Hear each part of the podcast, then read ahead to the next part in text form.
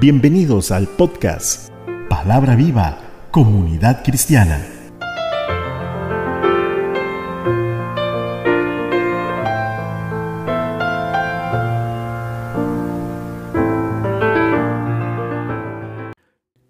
Gracias por el apoyo a este ministerio, al estar escuchándonos por medio de este nuevo podcast. Padre, derrame sabiduría y entendimiento, oh amado Señor, para comprender tu palabra y ayúdanos, Señor, para que así cada uno de los escuchas puedan tener una mayor convicción del Evangelio en Cristo Jesús. Todo esto lo pedimos en el nombre de tu Hijo amado. Amén. Nuestro tema de hoy. Con plena convicción. Primera Tesalonicenses 1.5 nos dice, pues nuestro Evangelio no vino a vosotros solamente en palabras, sino también en poder y en el Espíritu Santo, y con plena convicción o plena certidumbre. Como sabéis, ¿qué clase de personas demostramos ser entre vosotros por amor a vosotros? Convicción y certidumbre, dos sinónimos que por lógica significan lo mismo, nos enseña la manera correcta de cómo ha de ser el Evangelio en cada uno de nosotros. Es decir, si cuando creímos en Cristo lo hicimos o no lo hicimos con plena convicción, pues lo correcto es haberlo hecho con plena convicción, pues es la única manera de lograr una verdadera transformación en nuestras vidas. Porque no podemos decir que hemos nacido de nuevo sin antes no tener la plena convicción de que verdaderamente Cristo tomó dominio de nuestro corazón en todas sus áreas, como lo son la voluntad, la mente y las emociones. Esta convicción a la que hace referencia el apóstol Pablo debe venir acompañada del poder del Espíritu Santo, pues es Él, el Espíritu Santo, que nos da la convicción de que en lo que hemos creído es la verdad y vale la pena, pues solo Él tiene la facultad de convencernos de justicia, de juicio y de pecado. ¿Qué clase de personas demostramos ser entre vosotros por amor a vosotros? Esta convicción o certeza nos tiene que conducir a demostrar que somos personas de una sola pieza, es decir, de un solo pensar, sin fluctuaciones, sino que siempre debemos actuar bajo la influencia del conocimiento según la palabra dada por el Espíritu Santo en nuestras vidas, demostrando así al mundo que en Cristo todo es posible y que nuestros problemas siempre van a tener una solución que podemos lograr, cambios que jamás creíamos que lo íbamos a lograr. El mundo necesita de personas que marquen la diferencia y nosotros como hijos de Dios estamos llamados a hacerlo. Por ello es que tenemos que tener convicción. Si no, ¿cómo vamos a predicar aquello si nosotros como hijos de Dios no lo estuviéramos creyendo? Primero debemos tener la capacidad de creer y luego la convicción de que lo que hemos creído es verdad. Solo así podemos lograr que otros cambien, demostrando así qué clase de personas somos. Filipenses 3:7 nos dice, pero cuantas cosas eran para mi ganancia, las he estimado como pérdida por amor de Cristo. La principal convicción que un cristiano tiene que tener es saber despojarse a sí mismo, y esto solo se demuestra en la medida de que las cosas que considerábamos como ganancia, ahora nos damos cuenta que han perdido su valor, por cuanto ya no son importantes para nosotros, han pasado a otro nivel. Y podríamos decir que no han pasado a otro nivel, sino que somos nosotros los que hemos cambiado de nivel, dejando atrás todo aquello que consideramos ganancia, pero que ya no lo es.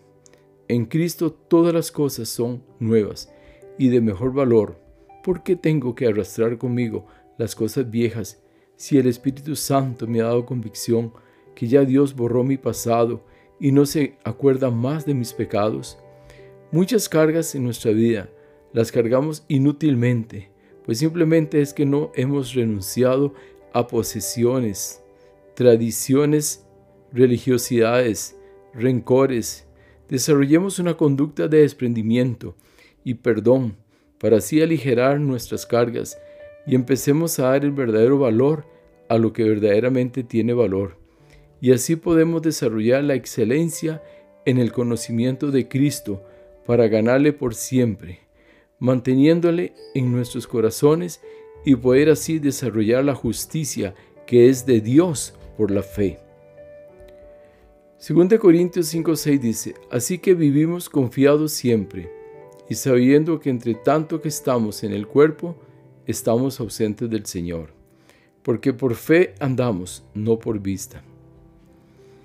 Matthew Henry dice en su comentario con respecto a este pasaje, nos enseña algo lógico y peculiar, y es que la muerte nos desvestirá del ropaje de carne y de todas las bendiciones de la vida, y acabará todos nuestros problemas de aquí abajo. Es decir, que en el momento en que Dios nos llame o que Cristo venga por su iglesia, la problemática de cada creyente en este mundo se verá concluida, pues quedará totalmente despojado de todo aquello que lo atormentaba y que le agobiaba.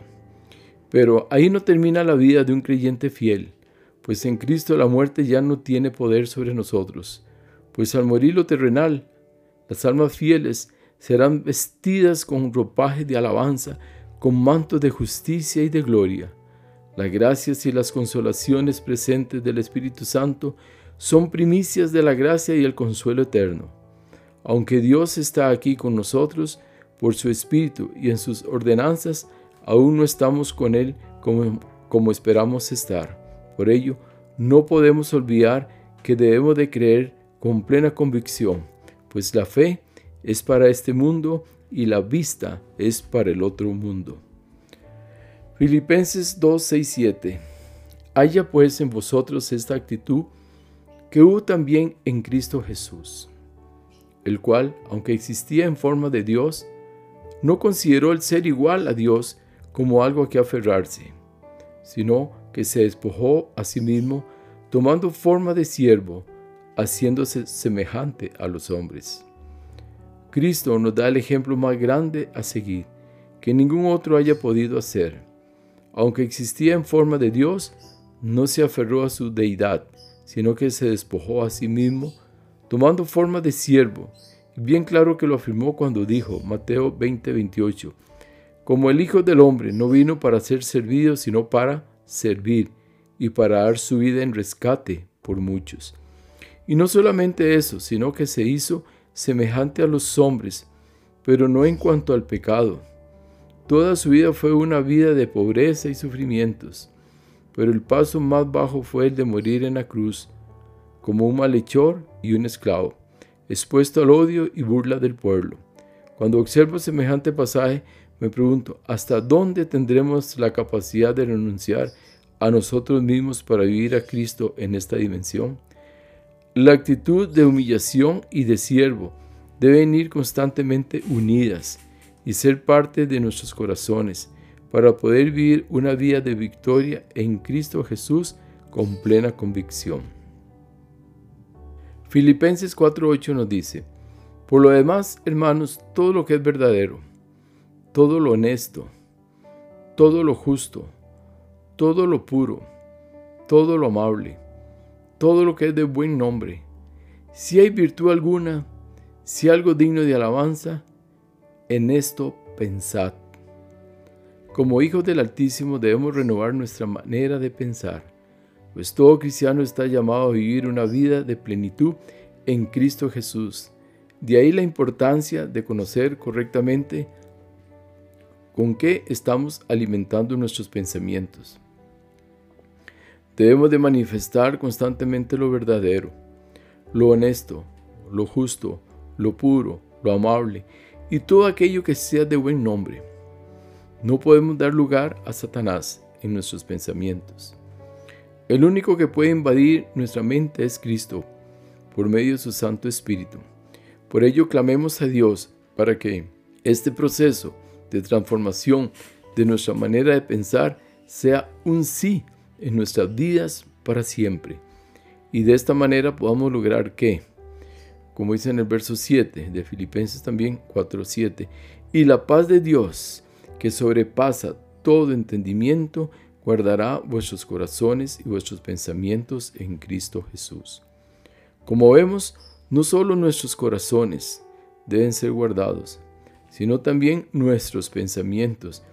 ¿Y quién más puede hacerlo que el mismo Cristo en su gran amor y su gran misericordia? Según de Corintios 1:12. Pues porque nuestra gloria es esta, el testimonio de nuestra conciencia que con sencillez y sinceridad de Dios, no con sabiduría humana, sino con la gracia de Dios, nos hemos conducido en el mundo y mucho más con vosotros. Las pruebas de la sinceridad del apóstol era que él evitaba el halago y la codicia, evitaba la ambición y la vanagloria. Esto lo afirma aún más en 1 Tesalonicenses 2, donde dice, ni buscamos gloria de los hombres, ni de vosotros, ni de otros, aunque podíamos seros cargas como apóstoles de Cristo. En nuestra convicción como cristianos debemos siempre evitar toda sabiduría humana. No olvidemos que por gracia hemos sido salvos, y no por obras, para que nadie se gloríe, por lo que nuestra forma de conducirnos, principalmente hacia los demás, debe ser con la gracia de Dios. ¿Qué significa esto? Que no podemos olvidar que Jesús vino a esta tierra a salvarnos y no a condenarnos. Porque bien claro dice Mateo 9:13, y pues y aprende lo que significa misericordia quiere. Misericordia quiero y no sacrificio, porque no he venido a llamar a justos, sino a pecadores al arrepentimiento. Porque el deseo de Dios es que esa convicción que tenemos de Cristo se manifieste en nosotros cuando deseamos que otros lleguen al conocimiento de Cristo, especialmente los pecadores, no condenándoles, sino trayéndolos a un arrepentimiento genuino a los pies de Cristo para que experimenten el amor de Dios en sus corazones. Por lo cual, teniendo nosotros este ministerio, según la misericordia que hemos recibido, no desmayamos. Antes bien renunciamos a lo oculto y vergonzoso, no andando con astucia, ni adulterando la palabra de Dios, sino por la manifestación de la verdad, recomendándonos a toda conciencia humana delante de Dios. Igual que cualquier hombre, los ministros del Evangelio estamos sometidos a las mismas pasiones y debilidades que los demás hombres. Santiago 7:17 nos dice, y Elías era hombre sujeto a pasiones semejantes a las nuestras y oró fervientemente para que no lloviese, y no llovió sobre la tierra por tres años y seis meses. Pero esto a Dios no parece importarle, pues Él sabe muy bien que somos vasijas de barro en sus manos, y su deseo es utilizarnos, aunque Dios podría haber enviado a los ángeles para dar a conocer la doctrina gloriosa del Evangelio, o podría haber enviado los hijos de los hombres más admirados para enseñar a las naciones. Pero ¿qué hizo Dios? Escogió vasos más humildes, más débiles, para que su poder sea altamente glorificado al sostenerlos y en el bendito cambio obrado por el ministerio de ellos, tenemos que tener una buena convicción de que Dios ama el utilizarnos, pues su deseo es que cada uno de nosotros no dejemos de servir a su reino. Su salvación es para que salves a otros. Primera Tesalonicenses 2.7 Antes Fuimos tiernos entre vosotros como la nodriza que cuida con ternura a sus propios hijos. Tan grande es nuestro afecto por vosotros que hubiéramos querido entregaros no solo el Evangelio de Dios, sino también nuestras propias vidas, porque habéis llegado a seros muy queridos.